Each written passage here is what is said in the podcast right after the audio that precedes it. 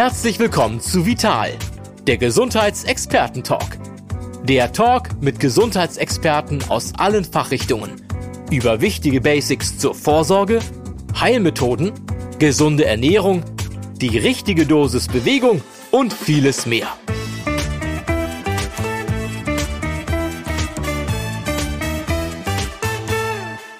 Es heißt ja, nur wer sich selbst liebt, kann auch Liebe geben. Seit ich die Bücher von Dr. Pablo Hagemeyer, dem, und jetzt zitiere ich, dem netten Narzissmus-Doc gelesen habe, bin ich mir da aber nicht mehr ganz so sicher. Da wird mir sogar ein bisschen mulmig, wenn ich den Spruch höre. Selbstliebe. Hm. Narzissten scheinen da ein bisschen über dosiert zu sein. Und damit hallo und herzlich willkommen. Mein Name ist Andrea Berning. Ich leite das Gesundheitsressort der Zeitschrift Vital. Und über genau dieses Thema, Narzissmus, möchte ich mit meinem heutigen Gast sprechen, der sich mit dem Titel seines ersten Buches auf sehr entwaffnende Art als Top-Experte vorstellt. Das heißt nämlich, gestatten, ich bin ein Arschloch. Dr. Pablo Hagemeyer, Facharzt für Psychiatrie und Psychotherapie. Ganz herzlich willkommen. Ich freue mich wirklich sehr auf unser Gespräch. Vielen Dank für die Einladung. Ja, ich auch. Und danke für die netten Worte, die schon die Trance induzieren, in der ja. wir jetzt gleich sein werden. Wir wollen mal sehen, was alles äh, passiert. Dr. Hagemeyer, was ist denn Narzissmus überhaupt? Also ist das eine charakterliche Facette, die in uns allen mehr oder weniger ausgeprägt steckt? Ähm, ja. Weil, wenn ich in Ihrem Buch gelesen habe, da habe ich also ganz viele äh, Freunde, Verwandte, äh, Chefs, ja. äh, Kollegen wiedererkannt, also in, in Teilen natürlich. Ne? Ja. Also ist es ein Charakter, der in uns einsteckt oder aber eine Krankheit oder eine richtige Persönlichkeitsstörung? Ja, es ist natürlich, äh, wie Sie schon sagen, es ist natürlich eine schwierige äh, Frage und eine schwierige Antwort, eine komplexe Antwort. äh, wir alle gehen durch das äh, Bad des Narzissten durch, also die, dieses, das, der Mythos des Narzissten sich im Wasser spiegelt beziehungsweise eine Sehnsucht, eine Liebe hat nach diesem Spiegelbild oder auch gar nicht weiß, dass, dass er sich darin spiegelt, also eine Sehnsucht hat nach etwas Größerem, Schönerem.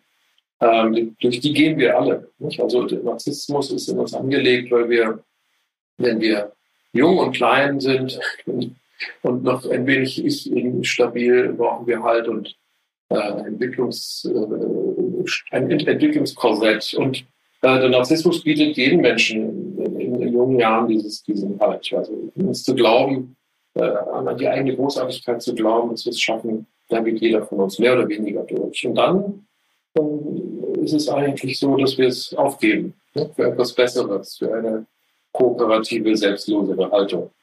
Also es ist ein Entwicklungsprozess, genau. dass wir das Narzisstische aufgeben. Mhm. Genau. Und dann, äh, oder zumindest ergänzen mit anderen äh, Eigenschaften des Charakters. Und Viele bleiben äh, darin hängen, nicht? stecken, also sagen wir auch, bleiben in diesem Konstrukt äh, stecken. Mhm. Gibt es denn eigentlich auch äh, nette Narzissten? Ja, die sprechen darüber. Ah, verstehe. nee, das ist jetzt etwas kokett gesagt. Aber ja, ähm, das heißt, Sie haben sich so. ähm, entschieden, das Narzisstische äh, beizubehalten oder können Sie einfach nicht anders? Ja, also wenn wir sagen, narzisstische ähm, Eigenschaften sind auch nett, ähm, stoßen wir natürlich vielen Menschen vor den Kopf, die, die an, diesem, an dieser Charaktereigenschaft leiden. Das sind Leiden, die anderen. Richtig. Das sind mhm. die anderen. Der mhm. Narzisst an sich aus seiner eigenen Perspektive, und damit kokettiere ich, weil ich auch als Psychiater und Therapeut natürlich mit solchen Menschen zu tun habe, aber auch einen Heilungsauftrag habe, sprich mit den Menschen, die daran leiden, zu arbeiten und äh, letztlich mit den Verursachern zu mhm. Dass sie erkennen, dass sie dieses Leid in die Welt bringen. Und ähm, insofern kokettiere ich damit, aber da schwingt natürlich immer so ein bisschen der ärztliche Auftrag äh, zu helfen. Natürlich. Und, und wenn Sie wissen, wovon Sie sprechen, das hat ja auch äh, viel Vorteile in der äh, genau. Arbeit mit Ihren genau. Patienten, denke ich auch. Ja. Aber ähm, mein Anteil ist halt da gering. Also ich habe da tatsächlich bin da, glaube ich, ganz, ganz normal noch im Rahmen dessen, obwohl ich damit kokettiere. Aber gut, die Frage, was normal ist und was nicht normal ist, ist ja nochmal wieder ein ganz anderes Thema. Da können wir nochmal drüber sprechen. Ähm, aber trotzdem müssen wir wollen ja auch tatsächlich über die ja. äh, schwierigen äh, Anteile äh, sprechen, die Narzissten in sich tragen oder besser gesagt, die es so schwer machen, mit einem äh, Narzissten in Kontakt zu sein. Ähm, da müssen wir aber vielleicht noch mal kurz die verschiedenen Stufen abgrenzen. Also mhm. Narzissmus, Selbstliebe, Egoismus, das sind alles Schlagworte, die natürlich auch, ähm, ja, die wir täglich äh, praktisch im Mund nehmen. Äh, wie kann man das abgrenzen? Den Narzissmus oder den Narzissten von dem Normal-Egoisten, von dem Egozentriker, mhm. dann gibt es ja äh, Psychopathen, die kriminell sind oder auch gefährlich größenwahnsinnig. Mhm. Wie, wie kann man da Grenzen zwischenziehen? Ja. Lassen die sich überhaupt? Ziehen? Ja, ich habe so eine kleine Daumenregel äh, dafür, das nenne ich den Narzissmus-Index. Wenn also die Selbstbezogenheit äh, und die Fremdbeschädigung ähm, äh, erfasst werden darin. Das bedeutet, die Selbstbezogenheit ist erst einmal dieses Thema Selbstliebe, ich bin der Größte, ich bin der Tollste, ich bin so hübsch, also diese mehr extrovertierten mhm. und auch grandiosen Facetten. Natürlich gibt es auch andere Facetten, ähm, dass man der Beste sein will und, sich einfach übermäßig engagiert und so. Das ist diese, diese starke Selbstbestimmung. Die ist an sich jetzt nicht besonders unangenehm. Also die ist vielleicht ein bisschen nervig, äh, weil mhm. es immer um die eine Person geht. Ähm, der fremdbeschädigende Anteil in dem Narzissmusindex der ist dann aber entscheidend, ähm, ähm, die Gefährlichkeit oder die tatsächlich grenzverletzende Eigenschaft dieser bezogener Menschen, die auch vielleicht keinen Sinn in einer Wahrnehmung haben oder es auch gezielt tun, weil es ihnen egal ist oder weil es, ihnen nutzt. Das ist ja die Fremdbeschädigung. Diese, wenn dieser Anteil sehr hoch ausgeprägt ist, ähm, also wenn wir psychopathisch, antisozial, ähm, ja, agenten kriminell äh, uns verhalten, äh, dann sind wir natürlich schädigend für die anderen. Und wenn wir diese beiden Merkmale aneinander stellen und dann kann jeder so für sich mal gucken, wie dieser hoch sein eigener Narzissmusindex ist, das kann man so ein bisschen über eine Daumenregel anwenden. Und, ähm, also es geht im ja. Prinzip darum, ähm, wenn ich andere damit, wenn ich anderen damit schade, ja. ähm, kippt es langsam. Ne? Genau. Machen, machen Narzissten das denn absichtlich? Oder Und, können sie nicht anders? Äh, das ist ja wie bei jedem Menschen, ist es so, so, ein, so ein Muster, das ist äh, verankert äh, in Automatismen, in, in erlernten und in genetisch angelegten Verhaltensweisen und auch Wahrnehmungsweisen. Und das passiert eigentlich automatisch.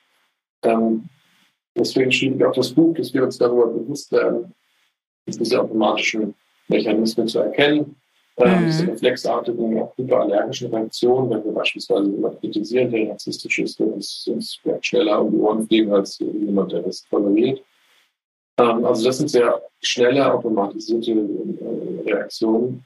Und ähm, darüber sollten wir reden, dass wir also erkennen, wann äh, springt dieser Mechanismus an ähm, und wie ist die Person bereit, selbst Verantwortung darüber äh, dafür einzugehen, äh, zu übernehmen, dass, dass sie selbst kausal versteht, ich bin dafür verantwortlich, dass die Situation gerade schlecht mhm. wird. Das stelle ich mir einen ziemlich schweren Schritt vor, wenn Sie sagen, dass dem äh, Narzissten geht's ja gut. Der, der fühlt sich ja wohl in seinem genau. Leben wahrscheinlich. Ja, ne? ja, also wenn wir, die Eingangsfrage war ja auch, was ist Narzissmus? Wir müssen da wahrscheinlich drei Kategorien schaffen. Einmal die kleinste Kategorie ist die Persönlichkeitsstörung. Hm. Die sehen wir eher sehr, sehr selten. Ich verteile da auch sehr selten relativ oft ein paar die Diagnose des Narzissmus als, als narzisstische Persönlichkeitsstörung, ähm, weil die klinisch ähm, kaum sichtbar ist. Also es gibt einen subklinischen äh, Typ Narzissmus, der normal ist quasi mhm. jeder so ein bisschen von uns hat, aber klinisch sichtbar und dass die Person selbst daran leidet. Das ist das mhm. Das gibt es kaum. Ne? Mhm. Das gibt's, genau. Und diese Personen leiden an sich selbst letztlich, weil sie scheitern im Leben, weil sie nicht erreichen, mhm. was sie sich vornehmen, weil die Ansprüche, die sie haben, über so überzogen sind und weil sie als Mensch so schwierig sind, dass andere von ihrer Seite emotional verkümmern oder mit hineingezogen werden in irgendwelche Abenteuer, äh, die nie ähm, erreichbar sind. Und äh, oft sind dann Begleiterkrankungen dabei, Sucht, Depressionen mhm. und so weiter. Und diese Personen, die es sehr selten gibt, trifft man dann tatsächlich eher im psychiatrischen stationären Setting, auch teilweise in der forensischen Psychiatrie, weil es dann Straftäter sind, äh, mhm. geworden sind, die dann in der Kombination mit anderen äh, Charaktereigenschaften wie Psychopathie und, und so äh, Straftäter geworden sind. Und da nicht erkennen, also tatsächlich da auch die Störung so massiv ist, dass sie nicht reflektieren können und dass sie selbst schuld sind, sondern es sind immer die anderen, die schuld mhm. sind. Mhm. Das ist da so ganz glasklar ähm, ersichtlich. Ähm, in der öffentlichen Debatte, da wo wir diesen subklinischen Narzissmus haben, wird das leider so ein bisschen, färbt das so ein bisschen ab, äh, was ich eigentlich so gut finde, dass man in, den sozialen Medien da so pauschal drüber fliegt. Ähm, da dieser subklinische Narzissmus, der auch in Kombination mit anderen Persönlichkeitseigenschaften natürlich auftritt, der ist meistens eher getrieben von einer Selbstbezogenheit, die, die den Schmerz, ja, die anderen wehtut, die, die Grenzen verletzt. Und, und dann müssen wir noch unterscheiden, äh, macht das diese Person aus, eben aus einer Art Schutz, ne, aus einer Art Schutzverhalten, um sich selbst zu regulieren, oder macht das eine Person gezielt, absichtlich, um eben äh, Vorteile für sich zu erreichen. Und tatsächlich äh, ist es auch gar nicht so schlimm, äh, weil wir 60, 70 Prozent der Führungspersonen, die wir haben im Unternehmen und auch in anderen Behörden und in, in, in, in Sportvereinen und so weiter, mhm. haben eben diese narzisstischen Eigenschaften. Ne? Also das ist jetzt nicht unbedingt toxisch. Mhm. Ähm, so, dann haben wir noch einen Teil, das muss man noch sagen, eine moralische Kategorie Narzissmus. Ja? Also die moralische mhm. Kategorie hat nichts mit der Krankheit und nichts mit der Diagnose und auch kaum was damit zu tun, ähm, wie wir wie wir Menschen kategorisieren, äh, also sprich differenzieren, sondern die moralische Kategorie des Narzissmus ist eigentlich der missbräuchliche Gebrauch dieses Begriffs als Stigma. Das wird ja mhm. heute bisschen jeder Ehemann Narzisst, wenn er irgendwann keine, Lust hat, sich zu verhalten oder sich anders zu definieren, anders als die Ehefrau es vielleicht will. Also will da, will da nicht so viel Länge betreiben. Es gibt die, die Schäden durch narzisstisches Verhalten durchaus, aber wir müssen sehr aufpassen, auch zwei Jahre nach dem Erscheinen meines Buches, dass wir Narzissmus mhm. nicht als, als Schimpfwort benutzen. Das, deswegen habe ich auch das Buch mhm. statt ein Arschloch genannt, weil es geht nicht darum zu stigmatisieren, sondern es geht darum zu schauen, was ist denn das für ein Arsch. Ja, und, und wie auch damit umgehen dann wahrscheinlich. Genau. Ne?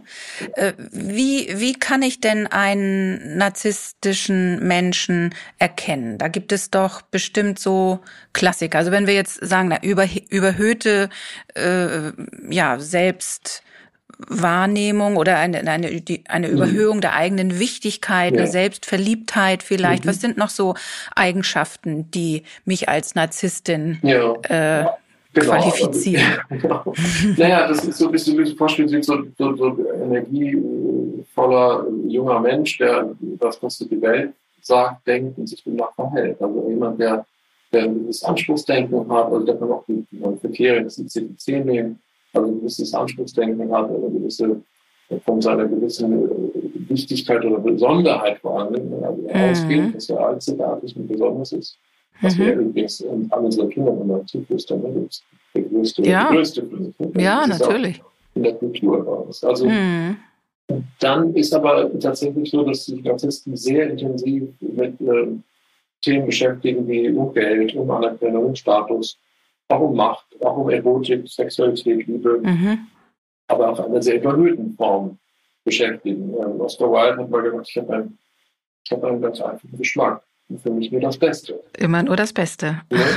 ja. Und die, ähm, diese Dinge sind da sehr überzogen. Das heißt, da wird mm. man äh, erkennen, sobald er den Raum betritt, wird er halt mit einem, äh, mit einem als Kellnerin kein Wortwechsel. Ja? Mm. Ähm, wird sie abfällig behandeln. Und das ist die Konsequenz daraus, dieses arrogante Verhalten. Mm. Mit anderen Menschen abwerten und sich selbst aufzuwerten.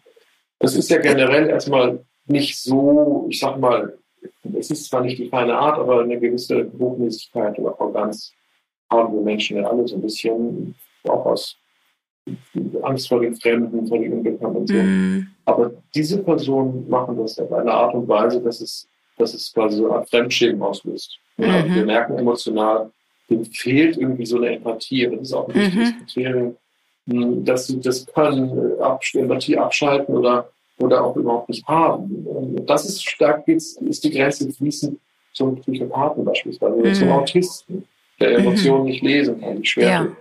Oder auch zu einem depressiven Menschen, der, der, einfach so in sich emotional dann erhaltet ist und taub ist oder leer ist, dass du dafür gar keine Energie mehr hast. Also da musst du auch immer aufpassen, dass wir das nicht mhm. sehen. Und ähm, so, da gibt es dann mehr Kriterien für, für die Störung. Mhm. Also ich höre daraus, also dass, dass den Narzissten, was den antreibt, das ist im Prinzip äh, auch eine Angst vor der eigenen Bedeutungslosigkeit. Ja, genau. Äh, also, er, er, braucht Anerkennung ja. als als ja, Lebenselixier, sowas, Futter, ja. Genau. Mhm, Futter, Futter mhm. ist die Energie, hm, das Hauptmotiv, das zentrale Motiv. Wir sprechen der Theorie von Motiven für Sigmund Freud von Trieben gesprochen auch bezogen auf Sexualität, also sehr intensive Triebe, wie beispielsweise Hunger, ne? mhm. also Bedürfnis nach Sicherheit, Bedürfnis nach Nähe, verschiedene starke, mächtige menschliche Motive. Und ein zentrales, mächtiges Motiv des Narzissten ist, um sein Selbst, sein Ego zu stabilisieren, zu regulieren, emotional,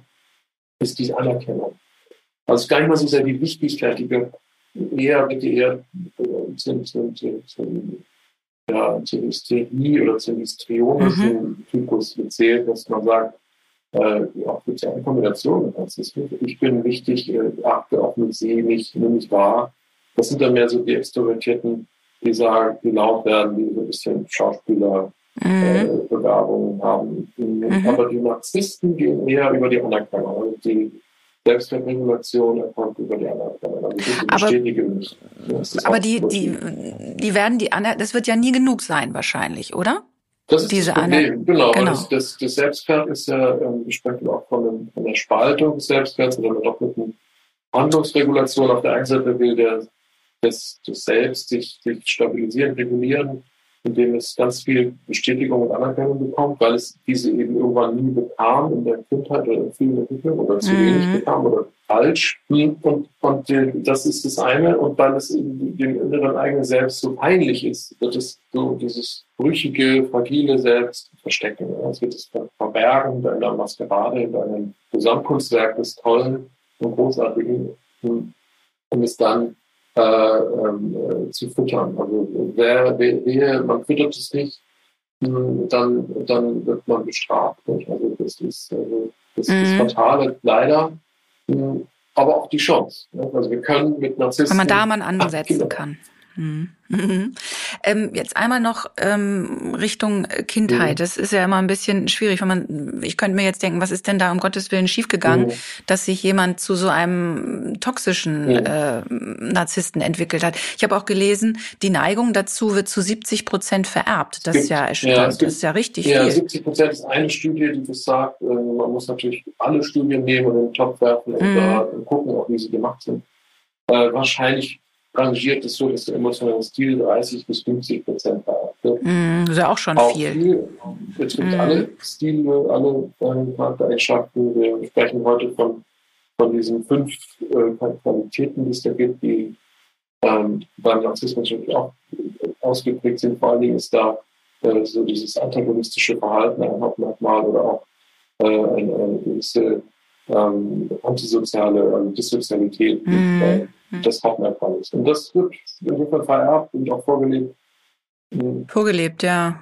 Oder ja beigebracht. Wenn ich jetzt an, es gibt so einen, so einen hübschen, so eine hübsche Abkürzung, äh, ein VIP-Baby, also ja. VIB, Very Important Baby. Ja. Also wenn wenn äh, ein ein überbehütetes, ein übergelobtes äh, Kind, da wird doch im Prinzip eine Generation von Narzissten herangezogen, oder? Die dann auch noch ähm, ganz früh ein Handy, Smartphone äh, und Instagram und so weiter in die Hand bekommen und sich immer nur selbst betrachten. Ja, also jetzt mal wirklich ein bisschen provokant ja, formuliert. Genau, aber ja, das, das, das, ist schwierig, das so zu, zu erzählen, ähm, weil man fragt dann immer Henne und Ei, aber tatsächlich, mhm.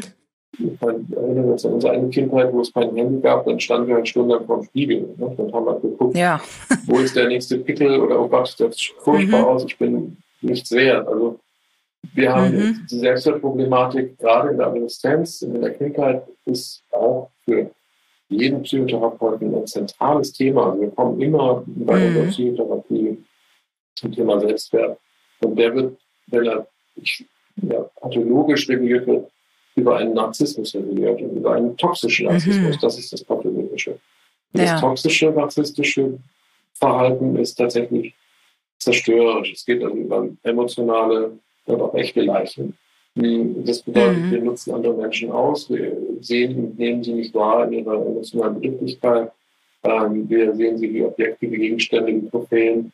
Und so sehen es auch die Eltern, ne? narzisstische Eltern, sehen mhm. wie mhm. Trophäen. Und dann passiert der klassische Konflikt, wenn die Kinder anfangen, sich eben nicht so zu verhalten, wie die Eltern es erwarten. Wie sie. Deshalb sind die Wips, diese Babys, Superbabys, sind es dann irgendwann nicht mehr, ja. Und werden dann eher gekämpft und äh, da passieren ganz furchtbare emotionale, philosophische Missbrauchsgeschichten, ähm, weil die Kinder sich sie selbst nicht sagen können, die vermittelt werden, wie sie wollen. Ähm, ja, werden also nicht gesehen. Also was, was ich ja vorhin schon sagte, der Narzisst an sich äh, ist allgegenwärtig erstmal und nett und nicht schlimm und vielleicht nur nervig, aber schwierig wird es, ähm, wenn es wenn es eskaliert, wenn also innerhalb von Beziehungen und wir Menschen sind ja Beziehungswesen mhm. im privaten wie im beruflichen. Was passiert da, wenn wir auf einen Narzissten treffen oder was kann passieren oder auch wenn ja. zwei Narzissten ja. aufeinandertreffen? Ja, da da wird manipuliert äh, wie der Teufel wahrscheinlich. Genau.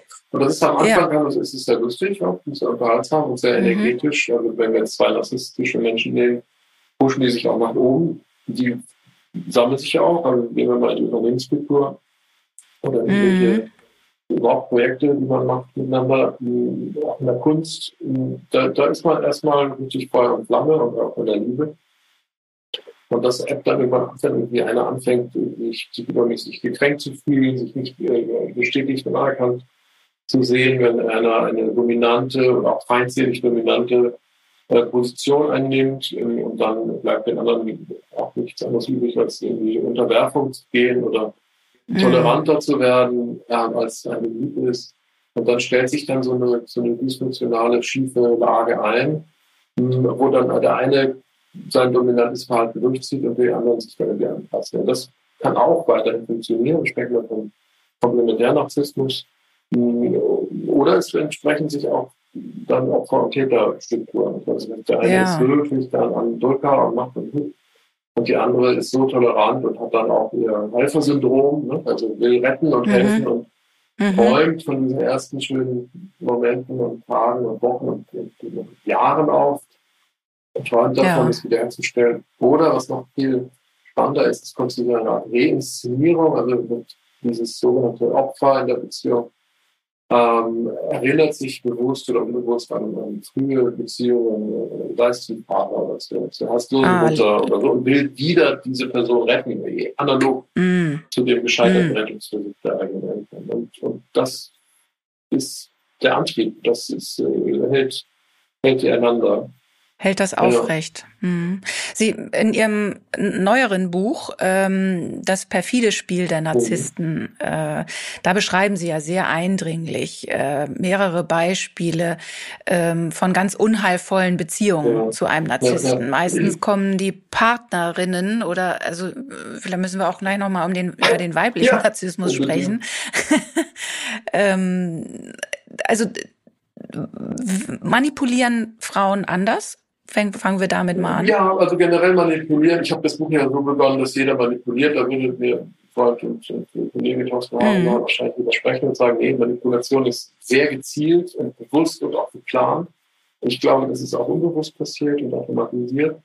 Ähm, und ja, die Manipulation, also die Hand anlegen, ne, kommt ja daher, dass wir, dass wir einen, einen Zweck, einen Nutzen daraus haben. Oder auch vielleicht eine Furcht, ja, verteidigen mhm. und vermeiden wollen. Und so haben wir so eine Art Doppelgesichtigkeit, also eine Janusköpfigkeit, sage ich auch, oder Two-Face. Also wir haben ja. das eine freundliche, nette Erscheinen, auch das ist bereits schon zumindest beeinflussend, wenn man so will. Mhm. Das ist noch nicht manipulativ sein, aber auch der nette Narzisst kann ein hochtoxischer sein. Ja. Äh, und, und dahinter, hinter der Fassade ist dann das Monster. Und da, da kommt dann zutage das Regelsetzerverhalten und die hohe Straftendenz das heißt, mhm. ich setze Regeln in der Beziehung und bestrafe dich, wenn die ein. Also das sind wirklich triviale Regeln, die entstehen. Ne? Also ich hatte jüngst jemand, das ist auch sehr lustig, weil ich sowas auch auf meiner eigenen Ehe kenne, äh, der suchte mhm. die Espresso unter Tasse und war dann irgendwie beschäftigt und die stand dann im Stapel der äh, Untertasse des Tee service. Mm. Und das löste ihn so sehr aus, dass er dann einen Überfall ja, bekam. Oh. Und äh, so, das heißt, da sieht man plötzlich dieses, diese Schattenseite. Ähm, mhm. Und das liegt daran, dass sich diese, diese Schatten oder die Konflikte, die Unterschiedlichkeit, äh, diese Beziehung aufrechterhält, dann bis ins Kleinste runterspiegelt. Nicht? Also wir können sehr schön aushalten und uns selbst täuschen, wenn wir mit so Menschen zu tun haben ähm, weil wir sagen, ja, das passt schon, der ist so, das ist auch sein Charakter. Mhm. Äh, und sind dann mhm. sehr tolerant in der Selbstverleugnung oder Verleugnung an sie. Äh, und wenn es dann aber sich runterspiegelt in so ein kleines Detail, merken wir plötzlich, wow, das ist ja echt ein gefährlicher Typ. Ne? So, der mhm. hat sich ja da nicht im Griff wegen irgendeiner Unpassung. Mhm. Ähm, mhm. Und das ist, glaube ich, das Hauptproblem, ähm, dass die, diese, diese Gefährlichkeit innerhalb der Beziehung ja auch dazu führt, dass alle drei Tage eine Frau von einem Mann getötet wird. Also ich glaube, das müssen wir auch sagen. Und weibliche Narzissten sind da sicher anders. Aber die manipulative Strategie eines männlichen Narzissten mit einer Impulskontrollstörung, äh, die ist, glaube ich, sehr automatisiert. Und das ist, glaube ich, nicht das ist, viel, das, ja, das, ist nicht viel, das wird dann auch lebensgefährlich. Ja, ne? genau. Und die sind dann, die mm. haben auch so ein Recht auf Unrecht oder fühlen sich implizit legitimiert ihre eigenen Gesetze, die bestehen. Man muss die erstmal irgendwie herauskriegen, ob das, das ticken mhm.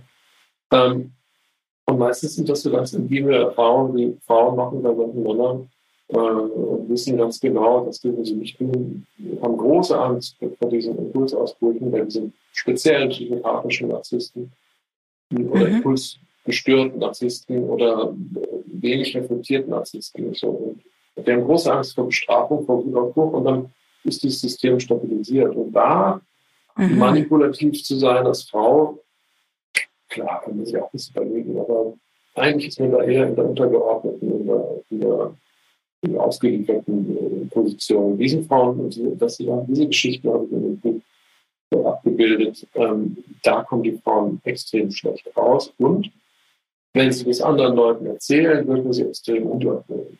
Das ist das mhm. Hauptproblem. Mhm. Also den Opfern wird ja. zwar ein zweites oder drittes kaum Mal geglaubt. richtig etwas angetan. Sie leiden erneut, weil es ihnen nicht geglaubt wird, wenn, der, wenn sie erzählen, dass der Mann sie verhauen hat, weil die, was ich von der Untertasse von der Espresso, mhm. äh, von der mhm. Espresso in der falschen Regal stand. So, weil es so emotional klingt. Ja, solche Geschichten gibt es halt leider zuhauf. Und Genau. Und da findet dann ja auch sowas wie so ein, so ein Paartanz statt. Ja, ja. Ne? Also Täter und Opfer, die, die gehen ja miteinander Schritte irgendwie. Ja, Man fragt sich dann auch, warum hältst du das so langsam lange aus? Warum bist du mit dem noch zusammen? Warum lässt du, warum tust du dir das an? Also ich glaube, das sind auch so. Die beste Erklärung, äh, die ich da habe, und das, das kannst du, das würde ich jetzt nicht, weil die Frage ist, sind Frauen? Ähm, ich glaube, da sind auch Frauen automatisiert, unbewusst äh, in ihren Selbstanteilen ähm, so ungünstig äh, verstrickt mit sich selbst und mit den anderen, ähm, dass sie das nicht, das, das muss erstmal geklärt werden. Und da wäre mein, also meine, die beste Hypothese, die ich dazu habe, ist eigentlich, dass ein Teil dieser Frauen, die an diesen Männern festhalten, äh, tatsächlich so konkret festhalten. Das heißt, sie halten mit ihrer äh, imaginären Hand, nicht, wie so ein Säugling, mhm. Äh, fest an diesem Mann, der hauptsächlich toxisch für sie geworden ist und schwierig mhm. geworden ist, trotzdem fest an ein bisschen Guten, was sie noch in ihm sehen, an diesem guten Kern, ne? der ist der gut, ein bisschen, ich weiß doch, dass er, dass er gute Anteile hat, er hat ein gutes Herz und solche Sachen hat man ähm, und mhm. daran halten sie fest und leugnen oder ertragen. Und leugnen das andere. Mhm. Ertragen Verdrängen das. Verdrängen das oder ertragen das auch. Wissen auch, ja, ist so, mhm. ich halt aufpassen.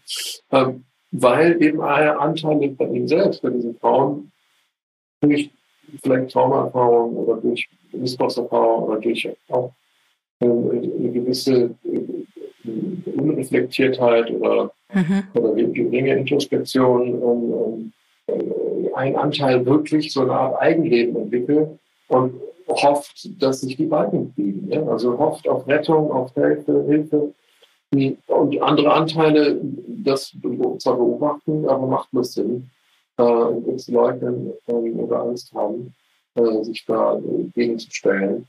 Ähm, und, und da müssen wir sehr viel mehr auch in der, in der Psychotherapie oder in der Beratung mhm. mhm. reden, welcher Anteil oder welche Anteile bei diesen Frauen sind so, haben so ein Eigenleben entwickelt, dass man, mhm. dass, dass sie das gar nicht im Griff haben. Und eigentlich normalerweise müsste man sagen, wenn man so eine Metaposition geht, wo sind hier die Opferanteile, wo sind hier die Täteranteile ja. und äh, willst du so ein Leben weiter führen oder, oder nicht. Und dann prüf bitte eine Entscheidung und steht zu den Konsequenzen und äh, löse dich auch mit gewissen Opfern. Das ist ja auch leider sind die Frauen sehr verstrickt und müssen selber Dinge aufgeben, die sie lieb geworden haben, selbst wenn es die eigenen Kinder sind. Mhm. Und da muss man wirklich mhm. Sachen auch opfern, um wieder frei zu werden. Das, das, da tun es die Frauen eher schwer. Es gibt auch Männer, die, aber eher weniger. Ne? Mhm. Also das heißt, es gibt schon auch bestimmte Persönlichkeitsstrukturen, die da anfällig ja. sind. Also ne, dieses, ne, was Sie ja, eben genau. Also mehr so die dependenten Typen mhm. oder Borderline mhm. oder auch natürlich co-narzisstisch mhm. oder vielleicht kleinere Narzissten oder, mhm. oder eben auch diese komplementären Narzissten. Und vor allen Dingen alle gemeinsam ist diese, sind diese Retter- und Helferfantasien. Mhm. Wenn ich Sie jetzt frage, ob man mit einem Narzissten zusammenleben kann, dann würde Ihre Frau ja vermutlich sagen, ja, aber. ähm, wie kann ich denn mit, äh, wie kann ich einem Narzissten entgegnen? Wie kann ich dem Paroli bieten? Haben Sie, also Ihre, Sie breiten ja in dem äh, neuen oh. Buch ähm, einige Strategien ja. aus. Beschreiben Sie doch mal eine Handhabe, die ja. ich habe. Also es geht um Autonomie, es geht um Macht, ja. um Dominanz. Das sind ja Tricks, die da, die da ablaufen, die ich vielleicht wenn ich mich damit sehr beschäftige, durchschauen kann mhm. und äh, wo ich dann da auch was tun kann. Ja, also grundsätzlich muss man vielleicht sagen, das Selbst ist getrennt vom anderen. Das ist so ein psychoanalytischer Satz. Mhm. Also Sie müssen wirklich Bewusstheit darüber kriegen als Partner eines Narzissten, dass Sie mit dem Typen eigentlich nichts gemeinsam haben. Mhm. Aber trotzdem können Sie sich entscheiden, mit dem Typen ein Leben zu führen, weil die voneinander ja. profitieren. So, das klingt jetzt einfach mhm. ziemlich empathielos. Ähm, aber es hat viele Vorteile von so einem Typen, von so einer Typen zu sein, weil der ja auch ehrgeizig ist, fleißig ist, mhm. also wenn es jetzt so einer ist, der es nutzbar macht und nicht, nicht jammert und klagt, gibt es ja auch. Ja, und eine schillernde Persönlichkeit ja auch und irgendwie auch, ist, ne? Man auch, steht ja genau, im Licht. Mhm. Da ist noch viel los, der ist mhm. vielleicht noch eine Führungskraft oder eine tolle Firma, keine Ahnung, und kennt Leute mhm. und dann ist immer ein bisschen Party und ein bisschen, ein bisschen äh, Unternehmung und sind selber vielleicht auch lustig und unterhaltsam. Aber wie gesagt, wenn die Typen anfangen, giftig zu werden und nur öffentlich lustig sind und privat äh, gepest sind, so, so mhm. hat das ja auch meine Frau gesagt im ersten Buch, äh, warum nicht? ähm, also mit einem mit Schmunzeln. Einem natürlich. äh, dann, dann, ist, dann müsste man natürlich aufpassen. Da muss man sich eigentlich wieder überlegen, wie ich das mit den Typen habe oder nicht. Es gibt genug mm. Menschen und Männer, mit denen ist das Leben versaut. Also man muss es nicht wirklich selber auch noch zulassen.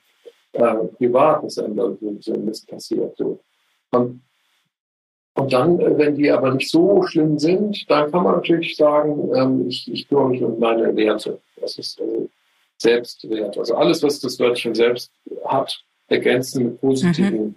Eigenschaften mhm. mit positiven Bedürfnissen oder auch mit Bedürfnissen, die, die selbst oder stillen können oder Trauer oder, oder äh, Liebe. Ne, wenn sie die, den Trost und die, und die Liebe bekommen von ihrem Partner, dann, dann ist es wunderbar. Aber wenn sie merken, gibt das nicht von meinem Partner, dann holen sie es halt woanders. Also dann muss man mhm. auch so, so klug sein und teilweise auch hart spielen, dass man die Dinge, die man vom Partner nicht bekommt, sich dann auch woanders holt. Und das muss auch transparent sein. Das heißt, wenn der Partner jetzt nur seine Firma und seinen Job sieht äh, und wenig so socialized, äh, dann muss man halt dem Partner sagen, du, ich finde dich super und klasse. Also ganz wichtig, wenn man den Narzissten spricht, immer auch erstmal loben am Anfang, damit er überziehen. Ach so. Und dann mhm. sagt man du, du bist echt so, so, ein sozialer Rohrkrepierer, mit dir komme ich gar nicht in die Leute. Dann würde ich, es ist okay, wenn ich jetzt einfach mal ein Wochenende mit meiner Freundin nach Paris fahre. Und wenn der narzisstische Partner jetzt nicht wirklich, ich sag mal, sehr besitzergreifend ist und eine gewisse Toleranz auch hat, dann lässt er die natürlich ziehen und dann ist gut. Also wenn man so eine lockere Bindung So kann es gehen, ja. Gehen. Mm. Wenn der aber jetzt mm. anfängt, und das machen leider auch viele die Partnerin zu isolieren von ihrem eigenen Umfeld. Mhm. Das kommt dann in Kapitel Autonomie vor beispielsweise. Mhm. Dann mhm. ist es schlecht. Ja, dann verlieren Sie als Partnerin an der Seite eines solchen Menschen natürlich ganz viele identitätsstiftende Menschen und Beziehungen und, und Unternehmungen. Ein Ausgleich ja, auch, so. ne? Ja, und das ist nicht mhm. gut. Da müssen wir gucken, weil Menschen in unserem Umfeld machen Identität. Ähm, und, und da ist wieder dann ungünstig. Da muss man das wieder diskutieren und besprechen. Und leider ziehen sich solche Ausnahmesituationen mit so einem dominanten Besserwisser ewig hin. Da will es dann ganz genau wissen. Und dann kommt dann so Machtspielchen, Kontrollgeschichten raus. Und da sollte man eher zur Selbstermächtigung dann streiten als Partnerin und sagen, ich mache es jetzt trotzdem. Also es ist vielleicht für mhm. dich jetzt irgendwie doof, aber ich will es trotzdem noch mal lesen oder mhm. Und äh, wenn dann gibt es leider solche, die einen dann richtig kontrollieren und und scannen und talk, äh, stalken und ja, ja. Äh, und, und ja, dann muss man auch wissen, will ich das oder nicht. Und viele Frauen ja. lassen es zu. Ja. Viele Frauen antworten ja. auf jede WhatsApp, die der Mann schreibt, wo bist du, was machst du? Ja. So, also da ist wiederum ja. das Toleranzverhalten dann, mm. dann die Krux. Das heißt, ich, ich höre daraus, ich, ich nehme das entweder hin und ordne mich wirklich unter ähm, und leide vielleicht einfach, entscheide mich zu leiden. Mhm. Oder ich gebe Kontra, arrangiere mich tatsächlich. Oder dritte Möglichkeit, ich breche die genau, Beziehung ab. Ne, das ist, wenn es wirklich, ja. wenn es wirklich hart auf hart geht, ist das, das der letzte Weg. Genau. Dazwischen ja. ist halt ganz viel Raum. Wir können dazwischen Reiz mhm. Reaktion, das ist die, fast können wir ganz viel gestalten. Wir können auch, wir können natürlich auch mit Humor, äh, das ist so mein, meine Geheimwaffe, oder wir können mit, mit Überzeichnung und Überhöhung sehr wohl eine Beziehung gestalten zu einem. Ne? Also wenn der in seinem Regelsetzerverhalten extrem übertreibt, dann würde ich dann mit Humor kommen und sagen, Mensch, jetzt hast du wieder eine neue Regel. Oder das hat ja nicht, mhm. du wusstest das nicht mit dieser Regel, du alle Farben, die da stehen. Das ist ja ganz spannend. Soll ich dir mhm. helfen beim nächsten Mal? Kann ich die vorsortieren? Also man kann sehr viel. Dazu braucht ja dazu braucht man dann aber schon eine, ja. eine ganz starke stabile ein ganz ja. starkes stabiles Selbst, ne, was Sie was Sie vorhin sagten. Und das da können Sie einem dann ja auch helfen in Ihrer Praxis. Ne, ich glaube, das ist so ein äh, großer Bereich, äh, in dem Sie tätig sind. Das es kommen ja nicht die Narzissten zu Ihnen, sondern die Partnerinnen oder ja. Partner eines Narzissten. Ne? Und teilweise auch die Männer, die dann sagen, ich bin ja gar nicht freiwillig, sondern meine Frau schickt mich. Man hat mich hierher geschickt, ja. Und, es ist wirklich erschüttert. Manchmal gibt es wirklich auch Paare, die komplett humorfrei sind. Ja, und da, da ist oft auch eine Traumatisierung mit, mit irgendwie im Spiel. Also mhm. Das ist, was ich beobachtet hatte. Interessanterweise gestern ein, ein Fall, ähm, von einem Vater und einer Tochter. Und da spielte sogar eine, eine transgenerationale Traumatisierung mit rein. Das heißt, der mhm. Vater hatte aufgrund Kriegsgeschehnisse der eigenen Eltern, die sehr traumatisiert waren von Krieg, kaum Emotionen oder emotionale Breite mhm. entwickelt hat und hatte das dann nicht auf die Kinder übertragen können. Und die Kinder mhm. sind quasi an seiner Seite emotional verkümmert. Verhungert. Und er wirkte mhm. sehr narzisstisch. Ne? Das war so das, was er noch mhm. konnte, war quasi über den Narzissmus den eigenen dann sich selbst zu regulieren. Und das, das, das ist leider oft auch traumatisiert, also bedingt durch den innere, innere Mangel von transnationalen ja. zum Beispiel. Also der, der größte Schritt ist im Prinzip äh, zu erkennen, dass da ein, ein Mangel irgendwo ist, dass da eine Kompensation stattfindet oder dass da irgendwie ein, ein Wunsch, äh, einem Wunsch nachgegangen äh, wird. Und dann ist vielleicht die Chance, äh, sich daraus zu befreien oder auch gemeinsam daran genau zu arbeiten. Einen kurzen Schlenker würde ich ja. gerne noch mal ins Arbeits Arbeitsleben machen. Ähm, klar, ich kann natürlich meinem Mann sagen, Schatz, wir gehen jetzt äh, zu Dr. Hagemeier, wir müssen mal an unserer Beziehung arbeiten und ich habe das Gefühl, du bist ein Narzisst. Mhm. Oh, das mache ich natürlich nicht mit meiner Chefin oder meinem Chef. Da, da gibt's ja doch noch mal eine andere, andere strukturelle Hierarchie. Läuft, wie, wie kann ich mich da zur Wehr setzen oder wie kann ich, was habe ich da für eine Handhabe? Gibt es da auch eine Anleitung? Ähm, ja, also da sprechen wir auch von so toxischen Führungskräften, ähm, die sehr schwierig sind für das Unternehmen, weil sie mhm. Eigeninteressen den Unternehmerischen überordnen und oft Kritik also unfähig sind und beratungsresistent sind und dann bei mhm. so kleineren Feedbacks schon, schon das so persönlich nehmen, dass sie äh, den Mitarbeiter dann eher ignorieren, bis hin zu kalten Stellen oder, oder rausmobben. Mhm. Äh, da gibt es tatsächlich Anleitungen, wie man Mitarbeiter rausmobbt. Aber wie man mit, mit einem Chef umgeht, der narzisstisch, narzisstisch toxisch ist, ähm, da gibt es kaum Anleitungen. Ich habe da mal so ein paar Sachen äh, gesammelt. Also man muss äh, immer so ein bisschen so ein Trojaner einsetzen, also loben, ne, anerkennen, dass mhm. das ein toller Chef ist und dann so als Schluckhilfe gemischt die Kritik so ein bisschen mitgeben. Ähm, und unter, unterstreuen. und, und sagen, aber dann muss man wissen, dass narzisstische Menschen reagieren extrem heftig, wenn ihr Ego scheinbar oder tatsächlich bedroht wird. Nicht? Also so ein Chef, der dann ein Mitarbeiter kommt, fühlt sich bedroht von seinem Mitarbeiter, wenn der eine bessere Idee hat.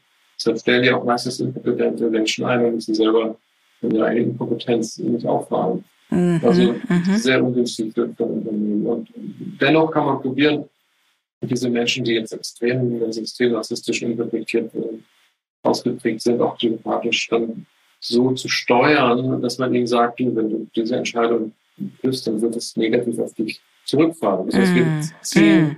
den, den Verantwortlichen mit rein ins Spannungsfeld und das merken solche Personen, weil die wollen ja gut wegkommen. Also mhm. so kann man mit dieser Feindstrategie kann man den anderen mit, mit manipulieren. Da, genau, das wollte ich gerade sagen. Das heißt, äh, ich muss auch äh, zu einem gewissen Maße manipulieren, um ja, ja, die Probleme quasi auszuhebeln, so ein bisschen, die ich sonst durch mein ganz ja. übliches tägliches Verhalten äh, genau. hervorrufen genau. würde. Ne? Das andere wäre okay. auch aushalten, als eine Strategie, dass man sagt, ich, mm. ist mir egal, ob das Arbeitsumfeld hier beschissen ist, wenn ich äh, mm. Mitarbeiter habe und mein Chef ein, ein Arsch ist und keine, keine Interesse hat von, von mir mm. als Mitarbeiter und Person oder so, dass man sich nur darauf fokussiert, auf die eigene Arbeit und diese gut wie möglich macht. Und da gibt es Daten, die sagen, dass das sogar, sogar so gut funktioniert, dass man dann gar, keine, gar keinen Stress macht. Dass man also weiß, ich gehe jetzt hier in, in so ein toxisches Arbeitsumfeld und erlege meine Arbeit und gehe wieder nach Hause. Also das ja. ist so diese, diese Präsenz. Äh, genau, das, dieses sich, sich abgrenzen, was Sie auch ganz am Anfang sagten, ne, dass man einmal sich klar machen muss, äh, das ist der Mensch und ich bin ich. Das sind zwei verschiedene Dinge. Ja. Das ist schon mal äh, die halbe Miete, dass man, dass man das nicht zu sehr an sich heranlässt wahrscheinlich. Ja. Ne? Genau. Und denn, denn ändern, ändern kann man die nicht. Man kann ihn nur ein bisschen ja bisschen an der Leine führen, ja, wenn man es ja, schlau anstellt. Und mhm. wenn man gemobbt wird, vielleicht hat es noch, wie gesagt, Strategien, Menschen auszumobben dass man sich das halt mhm. so, so, ein bisschen gefallen lässt, sage ich mal, ein bisschen mitspielt und aushält. Weil bis zur Kündigung, also rausgemobbt heißt ja, dass man selber kündigt. So, und dann muss man halt das, die Größe und die Durchhaltekraft haben, sich erstens nicht darüber aufzuregen äh, mhm. und zu sagen, okay, ich halte das jetzt mal durch. Und äh, nach einem halben Jahr beruhigt sich das irgendwie wieder, wieder bei Führungskraft wechselt und über eigene äh, Fehler stolpern, mhm. meistens das so dass man eigentlich mhm. nur länger aushalten muss, bis dann die Führungskraft ausgetauscht wird, weil sie wird ausgetauscht. Oder mhm. äh, wenn, das ist auch nicht ganz spannend, wenn man es schafft, die Abteilung geschlossen ähm, gegen den Chef ähm, zu mobilisieren, ne? das, ist meistens mhm. nicht der Fall, dass dann auch tatsächlich die Macht dem Chef entzogen wird und ähm, das wirksam ist. Aber leider sind Unternehmensstrukturen oder in der Struktur heute immer noch so, dass es zwar immer mehr Coachings gibt, aber trotzdem immer mehr toxische Kultur entsteht, ähm, dass dann, weil die Teams eben spalten sind. Ja? Also weil die Teams miteinander äh, eben nicht kooperieren, sondern jeder so sein Vorteil ja. sieht. Und da genau, jeder hat dann sein eigenes ein rassistisches Narrativ hat, das er verfolgt und dadurch, dadurch ist es erhält sich am Leben und ist schwer korrigierbar. Was hätten Sie denn so als als abschließenden Rat äh, oder als als abschließende Aufklärung noch äh, zum Thema Narzissmus? Äh, sollten wir alle ähm, ein bisschen nachsichtiger mit Narzissten sein oder sollten wir vorsichtiger sein oder oder mhm. ja, wie können wir das, weil das ist ja im Leben, das ist ja auf der Welt ja. der Narzissmus. Wie? Also ich finde so, so eine, so eine also Empathie finde ich immer ganz wichtig, dass wir ähm, uns selber auch bewusst werden, was motiviert diesen Narzissten so und so zu handeln. Dann können wir ein bisschen besser lesen. Mhm. Und dann wissen wir, okay, der hat immer eine Axt mit dabei, weil der spaltet, wo er nur kann. Also man muss mhm. die, die, Menschen besser lesen können und erkennen können, welche Risiken und Gefahren setzt man sich aus, wenn man mit, diesen, mit dieser Person und welche Vorteile mit dieser Person zusammen äh, ist und im beruflichen. Mhm. Wir werden den Narzissmus nicht aus den, aus den Chefetagen vertreiben können. Das, das wird nicht funktionieren, weil es eben mhm. die Rollenvorstellungen und die Antreiber sind für diese Art Lebensform. Auch für die sozialen Medien werden wir es nicht wegkriegen, weil das ist das Habitat. Nee. Da sammeln ja. sich alle rassistisch angehauchten mhm. Menschen. Es ist nicht so, dass der mhm. zunimmt ein bisschen vielleicht, aber die Individuation ist, ist ein großes Ziel unserer Gesellschaft. Jeder so wie er will. Ähm, ähm, das ist das Problem. Aber ähm, wir sollten daher die Empathie nutzen und schauen, wie tickt der andere, was treibt ihn an und wie verhalte ich mich dazu und sich selbst quasi bestimmt dazu verhalten, also auch eine Selbstempathie entwickeln und sagen, was tut mir eigentlich mhm. gut, was will ich eigentlich mhm. wirklich ähm, und, muss ich das tun, was meine Eltern von mir wollen oder mein Vorgesetzter, oder kann ich vielleicht kreativ, flexibel mich da anpassen. Also dieses Thema Empathie ist, glaube ich, die richtige Antwort. Empathie, das, das, was dem, dem Narzissten fehlt, dass man das bei sich selbst ein bisschen mehr ja. noch stärkt und ja. äh, sich in den, in den, äh, ja, sich, sich seinen Selbstwert äh, nicht, nicht unterdrücken lässt oder nehmen lässt, lässt oder auch nur merkt. Nehmen lässt. Und dann dann kann mhm. man auch erkennen, Narzissmus macht auch Narkosen. Also die Narkose ist auch vom mhm. Wortstamm her Narz, von, einer, mhm. von, mhm. von dem dasselbe. Also wir betäuben mhm. uns selbst und wir müssen uns selbst auch, oder Narzissten betäuben uns, wir müssen erkennen, dass wir Betäubte sind. Ne? So, wir lassen mhm. uns verlocken, verzaubern, verführen, beschwichtigen, weil irgendjemanden das nutzt. Also da da hilft eben auch die Empathie für einen selbst, die Selbstempathie und zu verstehen, wo sind eigentlich meine Werte, was ist eigentlich mir wichtig, ähm, um dann daraus hin ein Bedürfnis zu entwickeln und das dann selber für dich zu bekommen, anstatt es, ähm, anstatt es so ausgeliefert zu, äh, ja. zu sehen oder zu akzeptieren. Ich bin ja einfach macht und ohnmächtig, das, das ist ja eher traumatisierend. Mhm.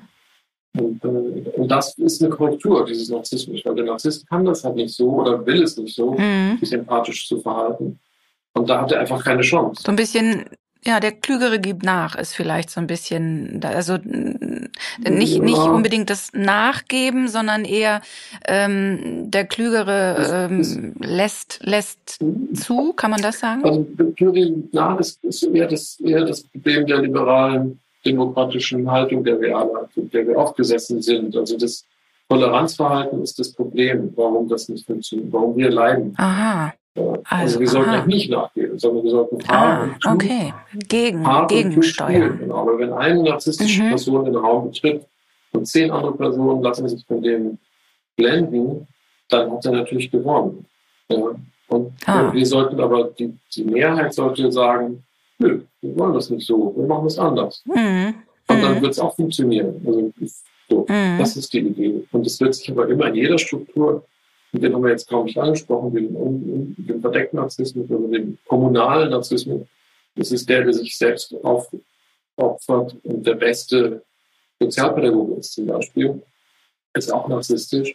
In jeder mhm. Struktur entstehen narzisstische Personen, weil die Struktur selbst die hervorbringt. Und da müssen wir, müssen wir ähm, aufmerksam sein, dass, dass nicht, wenn, wenn Chaos, Unordnung, Angst, äh, Druck äh, in, in Gruppen bestehen, dass da sich nicht irgendwelche Führungspersönlichkeiten entwickeln, die schädlich sind. Das ist, das ist ganz wichtig. Mhm. Die Zeit ist vorangeschritten. Ich denke, wir kommen jetzt hier zum Ende. Ich habe eine ganze Menge gelernt, mit einem Thema mich beschäftigt, dem man sonst gerne aus dem Weg geht, mhm. glaube ich. Aber sehr, sehr interessant. Vielen Dank, Dr. Hagemeyer. Ich wünsche Ihnen viel Erfolg weiterhin bei Ihrer wichtigen Arbeit, weil Sie haben, glaube ich, jede Menge zu tun. Und bedanke mich für Ihre Zeit und freue mich, wenn die lieben Zuhörerinnen und Zuhörer nächstes Mal auch wieder einschalten. Also, wiederhören. Vielen Dank. Wiederhören.